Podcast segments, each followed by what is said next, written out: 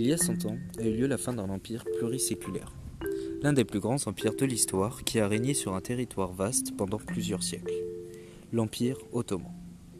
Bonjour à toutes et à tous, on se retrouve pour la chronique du mercredi. Aujourd'hui, dans cette émission, avec notre spécialiste historique, nous nous intéresserons à la question suivante. Comment un empire peut-il s'étendre et devenir l'un des plus grands au monde en partant de rien pour, final, pour finalement s'effondrer des siècles plus tard Dans une première partie, nous aborderons les débuts de cet empire, son extension, puis son apogée. Et pour finir, dans une seconde partie, nous nous intéresserons au déclin et à la perte de puissance de celui-ci. Pour cela, nous allons remonter dans le temps.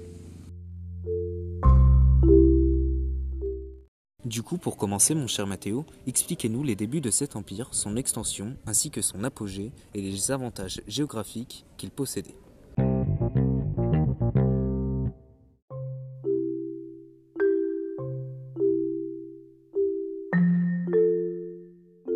Tout d'abord, intéressons-nous à la position géographique avantageuse de l'Empire.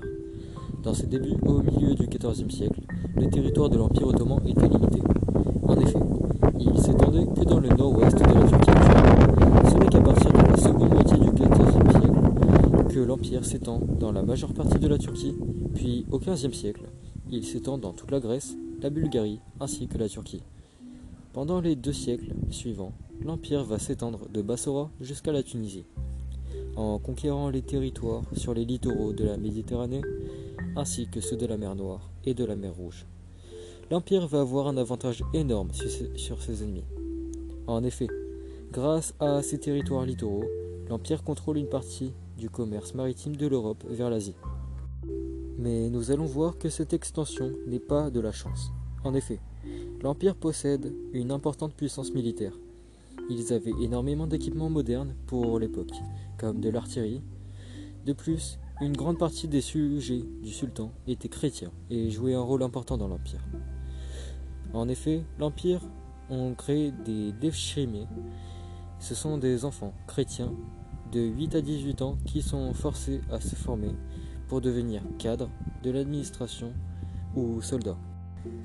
Grâce à cela, l'Empire ottoman a une grande armée. De plus, le sultan a unifié la communauté musulmane et a repris les terres saintes, ceci qui a servi à unifier le peuple.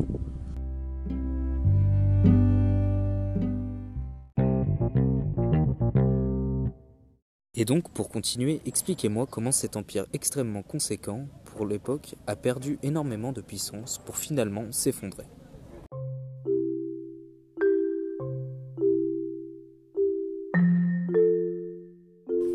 Tout à fait. Alors allons-y. Pour débuter, en 1839, l'Empire ottoman perdait déjà sa stabilité depuis au moins 150 années. Malgré les différentes réformes pour tenter de maintenir la stabilité, de plus, comme nous le verrons, les colons ainsi que d'autres peuples commencent à coloniser les territoires, qui étaient de base contrôlés par l'Empire. Ensuite, au XIXe siècle, l'Empire ottoman commence à décliner. Les principales causes sont le développement de l'activité commerciale, qui fera peu à peu de l'ombre à l'Empire, avec par exemple des avancées technologiques comme le bateau à vapeur, mais également à cause de la conquête des territoires comme l'Algérie, par les Français, la Libye par les Italiens, l'Égypte par les Britanniques et beaucoup d'autres territoires comme ceux du nord de la Méditerranée, ou bien encore à l'est. Ceci laissera à l'Empire un peu plus que l'Anatolie comme seul territoire.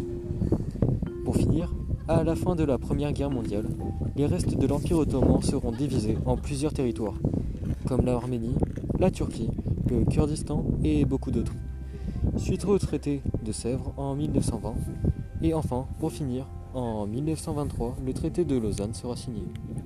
Il y aura pour but de fixer les frontières turques officielles.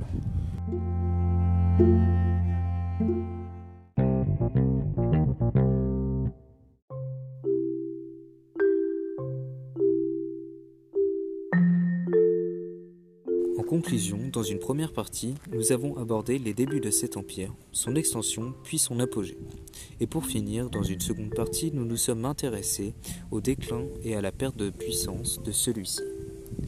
Alors si j'ai bien compris, l'Empire ottoman était l'un des plus grands empires pluriséculaires que l'histoire ait connus.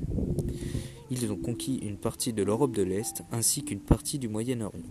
De plus, ils ont réussi à unifier la communauté musulmane pour créer un peuple et une armée impressionnante qui a dominé toute l'Europe de l'Est pendant plusieurs siècles, pour finalement perdre beaucoup de puissance suite à de nombreuses causes comme la conquête des territoires du Moyen-Orient et de l'Afrique, les avancées technologiques ou bien, les, ou bien encore les différents traités.